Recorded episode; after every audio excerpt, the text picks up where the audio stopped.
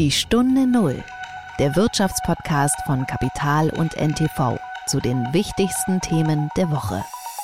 So viel Anlagen, wie wir im letzten Jahr gebaut haben, haben wir in, in keinem äh, unserer 17 Jahre äh, zuvor gebaut. Also das heißt, wir haben, das war das umsatzstärkste Jahr und auch das installationsstärkste Jahr. Die Hersteller aus China betreiben ja unter sich schon einen gewissen Preiskrieg und auch dort werden nicht alle überleben. Eine Abhängigkeit ist oftmals schlecht. Ähm, die Gasabhängigkeit ist ein, neuer Punkt gewesen. Also das heißt, man sollte auch solche Zukunftstechnologien nicht komplett ähm, anderen Nationen überlassen.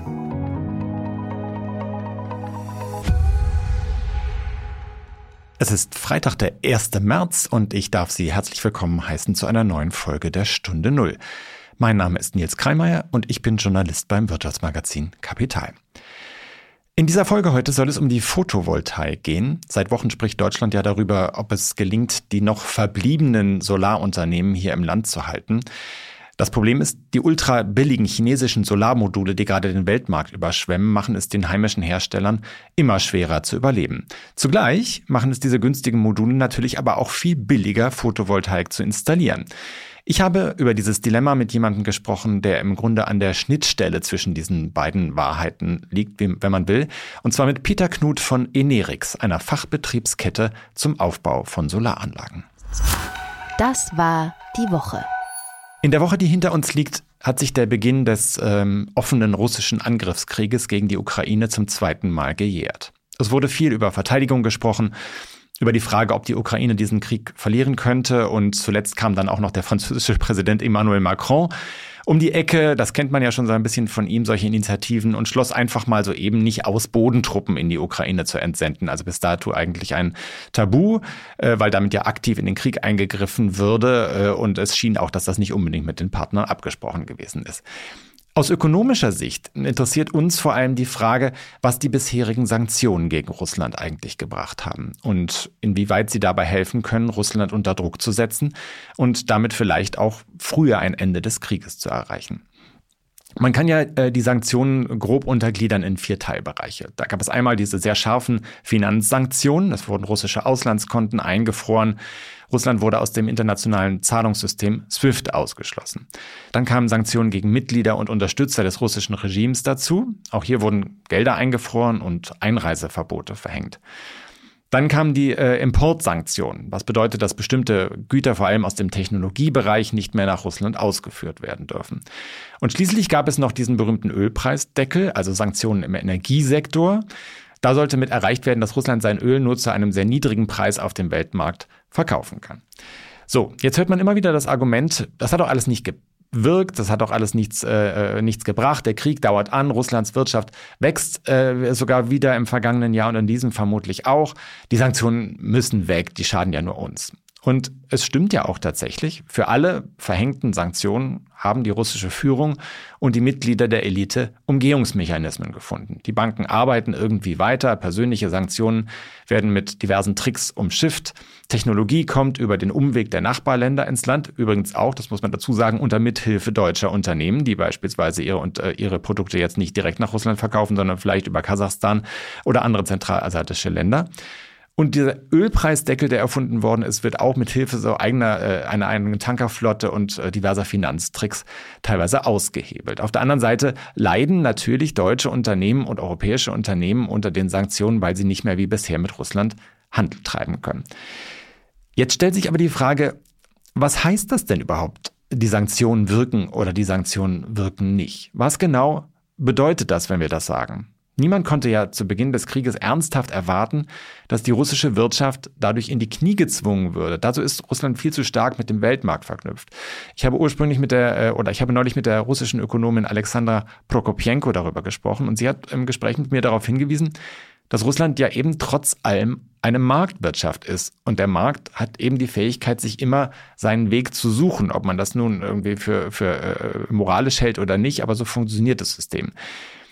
Was aber geschieht, ist durch die Sanktionen, und das lässt sich, glaube ich, nicht von der Hand weisen, ist, dass der russischen Kriegsmaschinerie Knüppel zwischen die Beine geworfen werden. Jeder Schritt, die Finanzierung, der Kauf von Technik, Die Verbreitung dieser Technik wird ihr schwieriger gemacht. Ja, sie findet Umgehungsstrategien, aber die muss sie eben auch suchen und finden. Und das ist teuer. Das macht jeden dieser Schritte teurer, als er normalerweise wäre.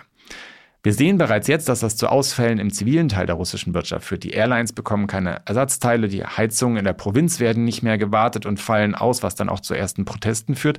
Das heißt, da wird schon Sand in dieses Getriebe gestreut. Und das ist ja etwas, äh, was zunächst einmal ein, äh, ein wichtiger Punkt ist. Das alles führt nicht zum sofortigen Zusammenbruch dieser Maschine, aber es schwächt sie. Und ich würde behaupten, es kann mittelfristig helfen, diesen Krieg zu beenden. Und mehr, so fürchte ich, konnte man von diesen Sanktionen auch nicht wirklich erwarten. Die Stunde Null. Das Gespräch. Wir haben in diesem äh, Podcast ja schon häufiger über die Solarindustrie gesprochen. Da stehen zwei ziemlich bemerkenswerte Entwicklungen gegeneinander. Zum einen überschwemmt China die Welt mit billigen Solarmodulen was zu einem ungeheuren Anstieg bei der Installation von Photovoltaik geführt hat, und zwar weltweit. Länder wie Chile und Australien preschen auf einmal los. In Europa hat sich Spanien innerhalb kurzer Zeit zu einem Vorreiter beim Sonnenstrom entwickelt. Im vergangenen Jahr äh, hat das Land tatsächlich die Marke von 50 Prozent äh, erneuerbarer Energien äh, geknackt. Äh, also da ist dann natürlich nicht nur Sonnenstrom drin, sondern auch Windenergie, aber trotzdem. Und auch Deutschland liegt äh, beim Ausbau äh, über Plan tatsächlich. Auf der anderen Seite, und das ist das, äh, die dunkle Seite dieser Geschichte, leiden die deutschen und europäischen Hersteller massiv unter diesen billigen chinesischen Modulen. Das Unternehmen Meyer Burger, das ist durch die Nachrichten gegangen, hat schon mehrfach gedroht, seine deutsche Produktion zu schließen und komplett in die USA abzuwandern. Und diese Drohung wird immer konkreter. Auf dieser Seite sieht es also wirklich düster aus. Was bedeutet diese Entwicklung für die Installateure, also für jene Firmen, die nicht selbst Module produzieren, sondern Anlagen einbauen und damit ja auch eine ganze Menge Arbeitsplätze schaffen? Viele von denen setzen sowohl auf deutsche als auch auf chinesische Technik und sind auf beide angewiesen. Ich habe über diese Lage gesprochen mit Peter Knut. Knut ist Chef von Enerix, einer Kette von Fachbetrieben für die Installation von Photovoltaik und damit ein ziemlich wichtiger Spieler in dieser sehr zersplitterten Branche. Er hat sich schon mehrfach äh, öffentlich dafür ausgesprochen, die deutschen und europäischen Hersteller zu unterstützen. Und er hat auch einen Vorschlag, wie das passieren könnte. Herzlich willkommen, Peter Knut, in unserem Podcast. Hallo, Herr Kreilmeier. Vielen Dank für die Einladung. Herr Knut, das Jahr 2023 war ein Rekordjahr äh, für die Solarenergie. Allein in Deutschland sind 14 Gigawatt an Leistung zugebaut worden, deutlich mehr als ursprünglich äh, auch durch die Bundesregierung eingeplant war und auch fast doppelt so viel wie im Jahr davor. Da stellt sich mir als erstes die Frage für ein Installationsunternehmen wie das Ihre. Sie müssten doch eigentlich jubeln, oder? Tun wir tatsächlich ähm, so viel Anlagen, wie wir im letzten Jahr gebaut haben, haben wir im, in keinem äh, unserer 17 Jahre äh, zuvor gebaut. Also das heißt, wir haben, das war das umsatzstärkste Jahr und auch das installationsstärkste Jahr. Also wir sind insgesamt sehr glücklich über 2023. Äh, gleichzeitig äh, sind sie aber auch äh, sehr stark mit einer Meinung sozusagen vertreten, die sie auch in Meinungsbeiträgen in Medien äußern, dass sie sagen, es gibt auch ein großes Risiko, das wir ja auch derzeit beobachten für deutsche und für die europäische Solarindustrie, da sie unter dem sehr günstigen Angeboten der chinesischen Modulhersteller leiden. Können Sie mal ein bisschen schildern, was da genau passiert aus Ihrer Sicht? Ja, dieser Boom in Deutschland, der hat sich natürlich umgesprochen und chinesische Hersteller ähm, haben sehr stark ihre Produktionsstätten ausgebaut und haben kräftig äh, Komponenten, vorrangig jetzt mal die Module, nach Europa äh, verschifft. Ähm, die liegen jetzt in Rotterdam. Das sind so unterschiedliche Aussagen zwischen 60 und 100 Gigawatt, die dort aktuell liegen. Also ein Vielfaches dessen, was eigentlich, was in, allein in Deutschland zugebaut worden ist. Ganz genau. Und äh, die, die Situation ist halt die, ähm, aktuell ist der Markt ja noch nicht angesprungen. Das heißt, im ähm, Anfang diesen Jahres ähm, ist die Nachfrage einfach noch nicht da und wir haben auch nicht so viel ähm, Überhang aus 2023. Also es ist ein ruhiger Markt und bei einem ruhigen Markt und sehr viel Material äh, geht es natürlich zu Lasten äh, des Preises. Wie erklären Sie sich denn diesen ruhigen Markt jetzt zu Beginn des Jahres? Ist das eine saisonale Geschichte, dass die Leute einfach noch nicht daran denken oder findet da tatsächlich eine Verschiebung statt? Weil man würde ja eigentlich sagen, bei so niedrigen Preisen bei den Modulen, da müsste doch eigentlich eine starke Nachfrage da sein.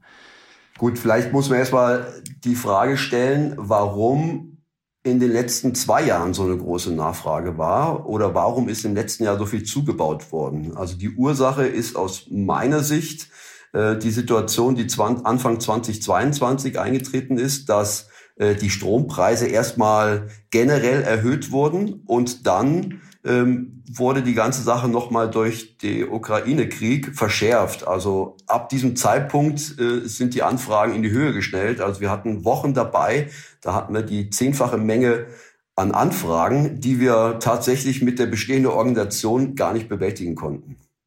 Also das heißt, 2022 haben wir eine, eine riesen, riesen Nachfrage gehabt, die wir in 2022 und 2023 ähm, abarbeiten konnten oder mussten. Ähm, jetzt ist die Situation wieder eine ganz andere. Die Angst ist verschwunden, die Energiepreise sind wieder gefallen, die Zinsen sind auf der anderen Seite, die Finanzierungszinsen sind, sind nach oben gegangen. Das heißt, ähm, es fehlen aktuell tatsächlich die Impulse und vielleicht auch die Notwendigkeit, äh, in Photovoltaik zu investieren.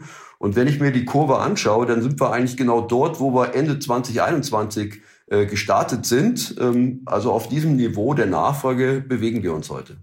Reden wir da von einer Normalisierung äh, des Marktes, die sozusagen, weil, weil Sie sagen ja im Grunde sind diese Sondereffekte, die es ja tatsächlich waren, ja dann jetzt erstmal raus.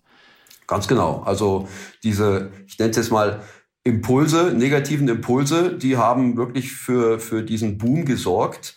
Und ähm, die fehlen uns jetzt, natürlich ähm, im positiven Sinne.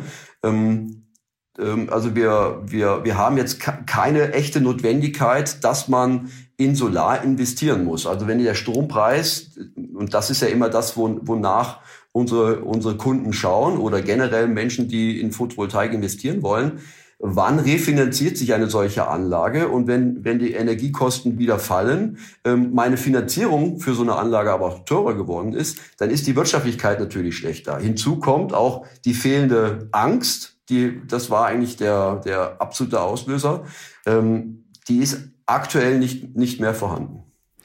Ähm, vielleicht können Sie ja mal so ein bisschen schildern, auch aus Sicht eines Installateurs, wie so eine äh, Preiskalkulation für, für einen Kunden sich darstellt. Ähm, äh, wir haben ja schon über die sehr günstigen Preise für die Module gesprochen, auch die äh, stetig fallenden Preise für Module auf dem Weltmarkt. Aber das ist ja nur ein Teil dessen, was dann am Ende finanziert werden muss. Also der Kunde steht ja, steht ja doch von, von einem ganzen Finanzierungspaket, das er da hinstellen muss. Und davon ist, sind die Module ja wahrscheinlich nur ein ein Teil, der wahrscheinlich deutlich unter 20 Prozent liegt oder, oder wo, wo, worüber reden wir da? Ja, 20 Prozent ist schon eine gute, gute Größenordnung. War, mhm. war tatsächlich vor, vor 20 Jahren, ähm, haben die Module noch 80 Prozent äh, der Kosten ausgemacht. Die gesamte Elektronik, ähm, ja, die ist günstiger geworden, aber nicht so massiv im Preis gefallen, wie es bei den ähm, Modulen ist. Also jetzt vielleicht mal generell, wenn ich so ein Einfamilienhausbesitzer bin, ähm, habe so meine 5000 Kilowattstunden Stromverbrauch pro Jahr, ähm, habe ein Dach, mit dem ich jetzt mal so circa ähm, 7.000, 8.000 Kilowattstunden pro Jahr produzieren kann mit meiner Photovoltaikanlage. Ähm, dann habe ich so Investitionskosten, man spricht ja von, von Kilowatt Peak ähm, auf dem Dach, also eine 10 Kilowatt Peak Photovoltaikanlage und einen Stromspeicher von circa 10 Kilowattstunden. Das Ganze kostet fertig installiert so zwischen 25 und 30.000 Euro und mit einer typischen Strompreissteigerung von, ja, drei, vier Prozent, was eher konservativ ähm, betrachtet ist, ähm, refinanziert sich so eine Anlage nach 10 bis 13, 14 Jahren. Also das ist so eine typische und ehrliche Aussage. Mhm. Das ist schon, eine, das muss man erstmal hinbekommen. Also 10 bis 13 Jahre, das ist ja schon eine Zeit, da muss man erstmal kalkulieren über so einen Zeitraum. Ganz genau. Also das ähm, letztlich ist die, Wir die Wirtschaftlichkeit steigert sich ähm, dann, wenn die Strompreise natürlich schneller steigen, ähm, als man erwartet. Ähm, und wenn man auch den Eigenverbrauch nochmal steigern kann. Und das ist dann besonders interessant, wenn man ähm, neben seinem Hausverbrauch auch noch andere große Energieverbraucher hat, ähm, wie beispielsweise das Elektroauto oder die Wärmepumpe, die, die man natürlich damit auch betreiben kann. Also bei der Wärmepumpe war ja tatsächlich immer ein Argument, der Strompreis muss äh, so, so günstig werden, dass sich das dann letzten Endes lohnt gegenüber dem Gaspreis. Da gibt es ja diese berühmte Ratio, über der immer äh, gerechnet wird. Aber wir wollen ja hier heute nicht über Wärmepumpen sprechen, sondern über das äh, Geschäft, das Sie äh, betreiben. Und wir haben vorhin schon gesagt, äh, es gibt diesen massiven Preisverfall bei chinesischen Modulen, hinter dem wir auch ein Preisdumping vermuten. Würden Sie das Wort Dumping tatsächlich auch in den, in den Mund nehmen? Lässt sich das überhaupt nachweisen auch? Tja, also ich, ich habe schon mal in, in, in, in einem anderen Interview gesagt, es ist eher ein Preiskrieg, der da betrieben wird. Ähm, muss man, ja, also ähm, es ist natürlich, dass in, in China die Produktionsstätten günstiger produzieren als in Deutschland. Ähm, da gibt's ja andere Rahmenbedingungen. Aber zu dem Preis, den wir momentan hier auf dem Einkaufsmarkt sehen, zu dem können selbst chinesische Hersteller nicht produzieren. Das heißt, man merkt jetzt schon, äh, die, die Hersteller aus China betreiben ja unter sich schon einen gewissen Preiskrieg. Und auch dort werden nicht alle überleben. Also das heißt, ähm, wenn der Markt die Menge nicht abnimmt, dann werden irgendwann auch wieder welche verschwinden. Müssen jetzt nicht unbedingt die sein, die heute die günstigsten Module anbieten. Was lässt sich denn über die Qualität in diesem Zusammenhang sagen? Also die Vermutung war ja immer, dann die deutschen, die europäischen Module sind vielleicht deutlich teurer, aber sind dann eben auch qualitativ besser. Wie würden Sie das als Installateur äh, beurteilen? Also Qualität, ähm, würde ich mal sagen, ist vergleichbar. Also natürlich kann ich das auch nur ähm, nur äußerlich betrachten. Ähm, hab jetzt kann jetzt nicht die einzelnen Komponenten ähm, genauer genauer beurteilen.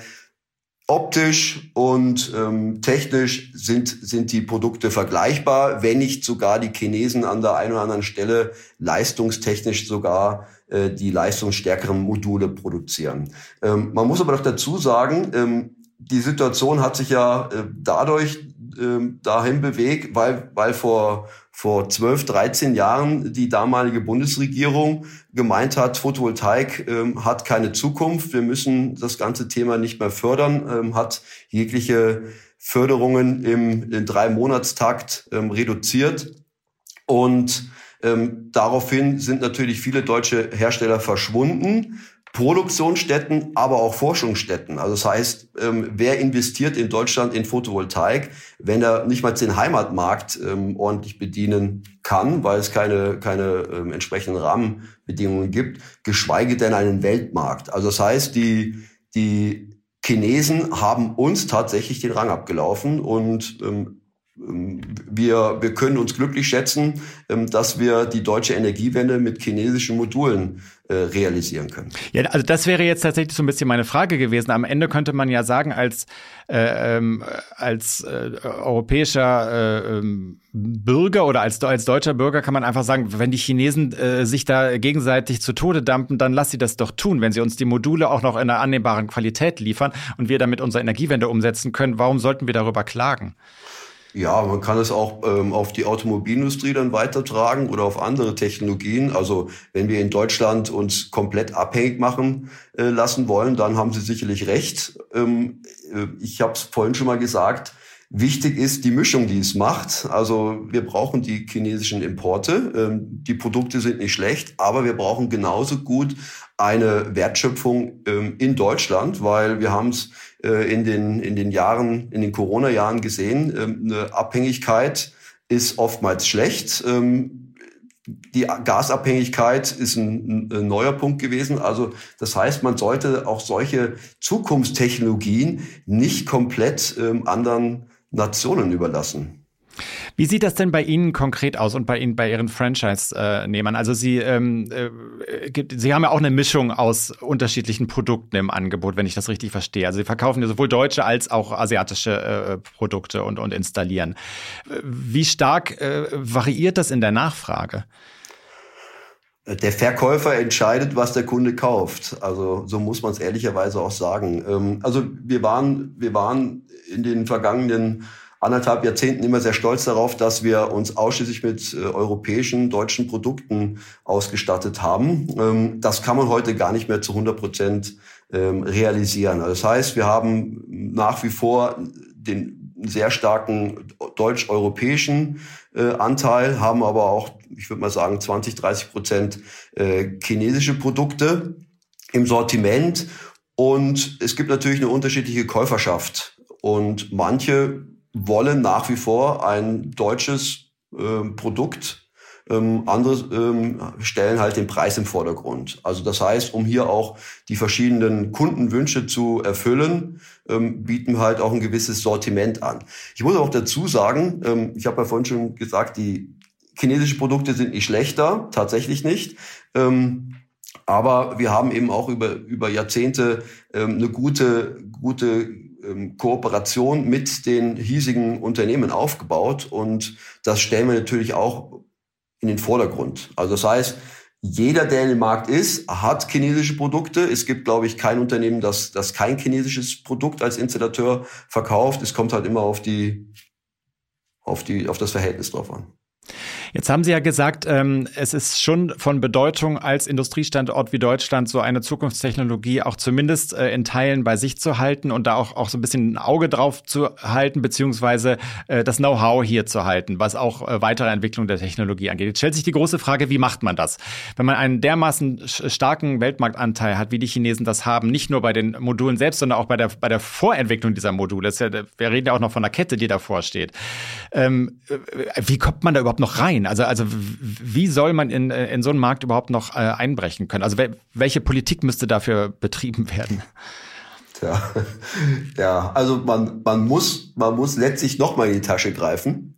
Ähm, wir haben ja schon, schon mit, mit dem Start des EEGs in die Tasche ähm, als Stromverbraucher äh, gegriffen und man muss es jetzt erneut machen, weil die vorhandene Industrie wurde abgebaut ähm, und muss jetzt neu aufgebaut werden. Ähm, und wenn wir, wenn wir hier den, den, den asiatischen Herstellern, ich, ich nenne es mal Paroli bieten wollen, dann müssen wir bereit sein als Steuerzahler, äh, auch solche deutschen, in Deutschland produzierenden Unternehmen zu unterstützen, weil ansonsten ähm, wird es, ich glaube 2024 ist das Scheidejahr, also wenn, wenn hier bei, bleiben wir bei den Modulherstellern, wenn die keine Unterstützung erhalten, ähm, sehe ich da tatsächlich schwarz. Und man hört ja von den ähm, drei bekanntesten Unternehmen, Meyer Burger, ähm, Solarwatt und Hackert, dass die ähm, ja in diesem Jahr entscheiden werden, ob sie in Deutschland äh, weiter produzieren werden oder nicht. Ähm, jetzt sagen Sie, den muss man unter die Arme greifen. Sie haben ja tatsächlich öffentlich auch schon so ein bisschen skizziert, wie so eine, wie, wie das konkret aussehen könnte. Also ich glaube, die meisten in der Branche lehnen ja sowas wie Strafzölle äh, ab. Also da in, in, in die Tarif- oder die Zollpolitik einzugreifen. Sie haben äh, mit ein bisschen anderen Modell argumentiert. Also bei den Strafzöllen sind wir uns alle einig, dass die sicherlich nicht den äh, gewünschten Erfolg bringen. Ähm weil das würde auch die Energiewende massiv eindämmen. Ähm, wenn man wenn man jetzt drüber nachdenkt, wie kann man wie kann man den deutschen Herstellern äh, helfen und wie kommt es auch letztlich beim beim Verbraucher an, ähm, dann spricht man aktuell über einen Produktionsbonus, ähm, der dem Verbraucher, den Anlagenbesitzer zugutekommt. Also das heißt, aktuell bekommt bekommt der Anlagenbetreiber eine Einspeisevergütung von 8,12 Cent und die sollte erhöht werden ähm, auf ähm, 11, 12 Cent. Also so sind jetzt die aktuellen ähm, Ideen. Das heißt, ähm, jede eingespeiste Kilowattstunde wird höher vergütet und das hat so einen symbolischen Charakter für den Anlagenbetreiber, dass er sich dann eher für ein deutsches als für ein äh, Nicht-EU-Produkt äh, entscheidet. Jetzt, jetzt kommt immer die Kritik, äh, das kostet uns ähm, Steuerzahler oder Stromverbraucher immens viel. Ähm, ehrlicherweise muss man sagen, ähm, typ, typische Anlagen, ähm, Hausanlagen mit Stromspeicher, die speisen eigentlich nicht mehr sehr viel äh, ins öffentliche Netz ein. Das heißt, die, der Anteil der, äh, der Kosten, Einspeise, der Einspeisevergütung, die sich da erhöht, ist aus meiner Sicht eher marginal. Und deswegen ähm, alle die Kritiker, ähm, da gibt es ja so ein paar Startups, die sich da ähm, ähm, stark machen ähm, gegen Zölle, gegen die Produktionserhöhungen äh, oder Förderungen. Ähm, ja, das hat andere Hintergründe aus meiner Sicht, als ähm, dass es dem Steuerzahler mehr kostet. Aber dann stellt sich natürlich auch die Frage, wäre denn so eine äh, höhere Einspeisevergütung für äh, europäisch-deutsch gesourcete Anlagen dann überhaupt tatsächlich ein Kaufargument? Also würde das bei Ihren Kunden tatsächlich äh, einen stärkeren Kaufanreiz auslösen? Weil das müsste ja das Ziel sein. Ehrliche Beratung ist immer am besten ähm, und ähm, die findet man leider nicht immer ähm, im, im Solarmarkt. Ähm, da sind ja viele in den letzten Jahren ähm, dazugekommen und da geht es eigentlich eher um den eigenen Verdienst, als ähm, das, das, das vielleicht für den Kunden beste Produkt ähm, anzubieten. Ähm, witzigerweise ähm, kommen auch diese, diese günstigen Module oder die Modulpreise nicht immer beim Endkunden an. Also das heißt, ähm, damit verdienen sich momentan ähm, eher, äh, verdient sich der ein oder andere Installateur eine goldene Nase. Und der Endpreis beim Kunden ist eigentlich relativ, relativ stabil. Also ich würde sagen, um Ihre Frage klar zu beantworten, man muss den Kunden da auch richtig beraten. Okay, also äh, die, die, die Frage, die ich ja eigentlich hatte, war, ob, ob so eine politische Maßnahme äh, dann tatsächlich auch diesen Effekt haben würde, den sie, äh, den sie sich ja davon erhoffen oder den, den sich die Politik davon erhofft. Äh, wenn Sie sagen, diese Einspeisung spielt ohnehin nicht mehr so eine große Rolle, dann könnte es ja auch als Kaufargument dann nicht mehr die große Rolle spielen und dann würde das auch verpuffen. Also ist die, äh, kann man mit sowas sozusagen die deutsche und europäische Solarindustrie retten? Tja, ähm einem, einem Ertrinkenden, der schon, der schon mit der Nasenspitze ähm, ähm, unter Wasser ist, ja, dem wirft man auch noch einen Rettungsring hin. Ähm, ich würde mal sagen, wir, wir haben, es ist eine Schlüsselindustrie, die, die zu unterstützen ist. Und wir, wir reden ja jetzt hier nicht nur um das reine Überleben von, von drei Herstellern, sondern um den, um die Wiederbelebung der deutschen ähm, Solarindustrie in Gänze. Und ähm, darum geht's ja letztlich. Und das, wenn wir solche Kernproduktionen oder äh, Schlüsseltechnologien in Deutschland ansiedeln wollen, dann führt da kein Weg äh, dran vorbei. Ähm, Sie haben eben so ein bisschen geschildert und den Vorwurf hört man ja tatsächlich häufiger, dass dieser äh, Preisverfall äh, bei den Modulen gar nicht weitergereicht wird an die Kunden, sondern dass der irgendwo bei äh, manchen Installationsfirmen äh, in, den, ähm, in den Portemonnaies stecken bleibt sozusagen. ähm, warum ist es so? Also normalerweise würde man ja sagen, da wird dann, äh, wird dann irgendwann über den Preis konkurriert und dann, dann äh, wird sich das wieder ausgleichen. Also auf, eine, auf einem Markt sollte das ja eigentlich geschehen. Warum, warum passiert das aus Ihrer Sicht? Tja, die haben gute Verkäufer, die, die hohe die hohe Verkaufspreise äh, bei, am Markt positionieren können. Ähm, es sind ja auch, ja, wenn man sich die, die Struktur, die deutsche Installateursstruktur mal anschaut, ähm, früher waren es ähm, regionale kleine Handwerksbetriebe, die angeboten haben. Ähm, Enerix gehört tatsächlich zu einem der ersten ähm, überregionalen Anbieter. Und ähm, seit zwei, drei Jahren gibt es, ähm, gibt es ja, eine Handvoll Startups, die mit sehr viel Kriegskasse ähm, ausgestattet wurden ähm, und die natürlich jetzt ähm, nicht nur sich selbst und den Kunden verantwortlich sind, sondern auch vielleicht dem einen oder anderen Shareholder. Das, das heißt, ähm, ähm, vom, von der Geldmitnahme oder vom Gewinn ist doch keiner arm geworden. Also das heißt, ähm, wenn die Notwendigkeit ähm, nicht da ist, dass der Kunde verlangt, dass es dass die Anlage günstiger ist, ja, warum sollen es dann anbieten? Mhm. Ähm, Herr Knut, Sie waren jetzt so fair, äh, keine Namen zu nennen, was die Startups angeht. Äh, man könnte höchstens sagen, dass einige von denen wahrscheinlich auch schon hier im Podcast äh, zu Gast gewesen sind. Äh, vielleicht, vielleicht abschließend, um so ein bisschen ein Gefühl dafür zu bekommen. Sie haben ja eingangs darüber gesprochen, dass das laufende Jahr aus Ihrer Sicht wahrscheinlich nicht mehr so einen Solarboom mit sich bringen wird, wie wir es in dem vergangenen Jahr oder in dem Jahr davor gesehen haben. was ist so Ihre, Ihre mittelfristige langfristige ähm, Erwartung, wie sich, wie sich der Markt entwickelt, jetzt jenseits des, des Herstellerproblems, über das wir ja gesprochen haben? Ja, also Sie hatten ja schon die Zahlen genannt, die jetzt in den letzten beiden Jahren ähm, äh, an Zubau dazugekommen sind. Also 14,3 in 2023 und 2022 waren es 7,5. Das 7,5 war übrigens auch mit äh, ähm, der größte Zubau. Selbst in den, in den ersten Boomjahren ähm, haben wir nicht viel mehr geschafft. Dieses Jahr hat die Bundesregierung 13 Gigawatt als Zielausbau äh, gesetzt. Ähm, und da würde ich mal behaupten, ähm, vielleicht können wir das am Ende des Jahres überprüfen, diese 13 Gigawatt werden wir nicht erreichen. Also das heißt, die, die Impulse, die wir jetzt 2022 hatten und äh, wovon wir 2023 gezehrt haben, äh, die haben wir nicht. Also das heißt, wenn der Markt sich jetzt so ähm, wenn der Markt jetzt wieder so ins Laufen kommt, wie er jedes Jahr äh, im Frühling äh, startet, dann werden wir, meine Schätzungen äh, sind da vielleicht so bei, bei 8, 9 Gigawatt ähm, Zubau in diesem Jahr landen. Ähm, gut, was natürlich äh, zu einem Ausgleich führen könnte, die günstigen Module haben natürlich einen riesen Vorteil. Diese ganzen Freilandanlagen, die, äh, die in Planung sind, die werden natürlich jetzt nochmal günstiger äh, realisiert werden können. Das könnte das wieder ausgleichen. Ähm, die Dachanlagen machen so circa 50 Prozent aus. Ähm, also meine persönliche äh, Einschätzung ist, dass wir unter, unter 10 Gigawatt definitiv landen werden. Ähm, aus unserer persönlichen Sicht, also äh, sprich für unser Unternehmen, ich finde die Situation jetzt nicht unbedingt schlecht. Also das heißt, der Markt hat sich jetzt wieder beruhigt.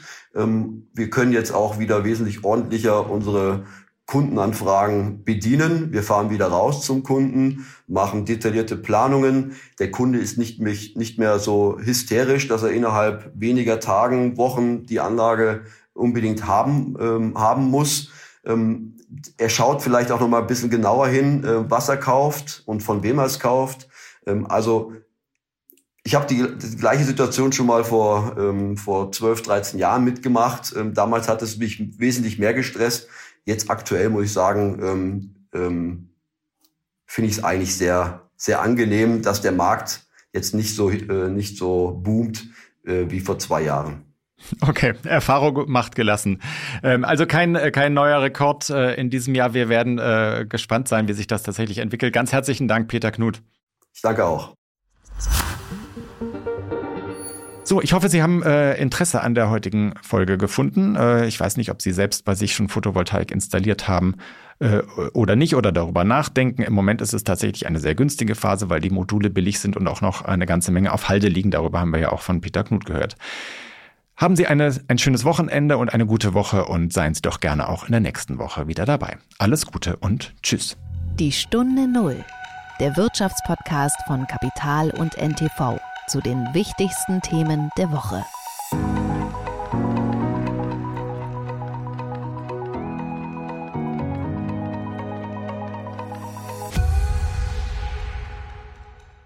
Dieser Podcast ist eine Produktion der Audio Alliance.